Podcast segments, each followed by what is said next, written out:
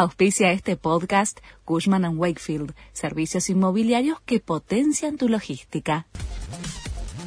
La Nación presenta los títulos del martes 23 de agosto de 2022. Cristina Kirchner criticó a los jueces de la causa vialidad y anticipó que va a realizar un fuerte descargo esta mañana. Minutos después de que el tribunal rechace la solicitud de Cristina Kirchner para ampliar su indagatoria, la vicepresidenta apuntó contra los jueces y adelantó que hablará de todos modos a través de las redes sociales. Anunció que a las 11 de la mañana llevará adelante una demostración de por qué no la quieren dejar hablar. Incidentes frente a la casa de Cristina Kirchner en Recoleta. En una noche de tensión, hubo manifestaciones a favor y en contra en la puerta de su domicilio donde intervino la policía de la ciudad. La vicepresidente apuntó contra Rodríguez Larreta y habló de energúmenos macristas.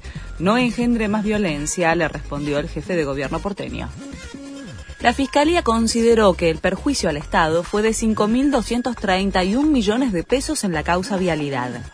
El fiscal Sergio Mola dijo que el fraude contra el Estado en las obras públicas que recibió Baez equivalen a 926 millones de dólares.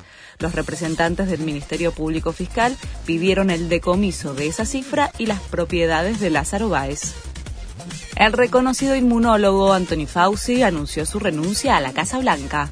El experto en enfermedades infecciosas, de 81 años, fue la cara visible a nivel mundial durante la pandemia de coronavirus. Dejará su cargo en diciembre después de más de 50 años de servicio gubernamental. Se juega la fecha 15 del torneo de la liga. En el choque de grandes, San Lorenzo se impuso 2 a 1 a Racing en el cilindro de Avellaneda. La academia terminó con 9 en la cancha por las expulsiones de Tomás Chancalay y Leonardo Sigali. Hoy termina la fecha con tres partidos. Este fue el resumen de Noticias de la Nación.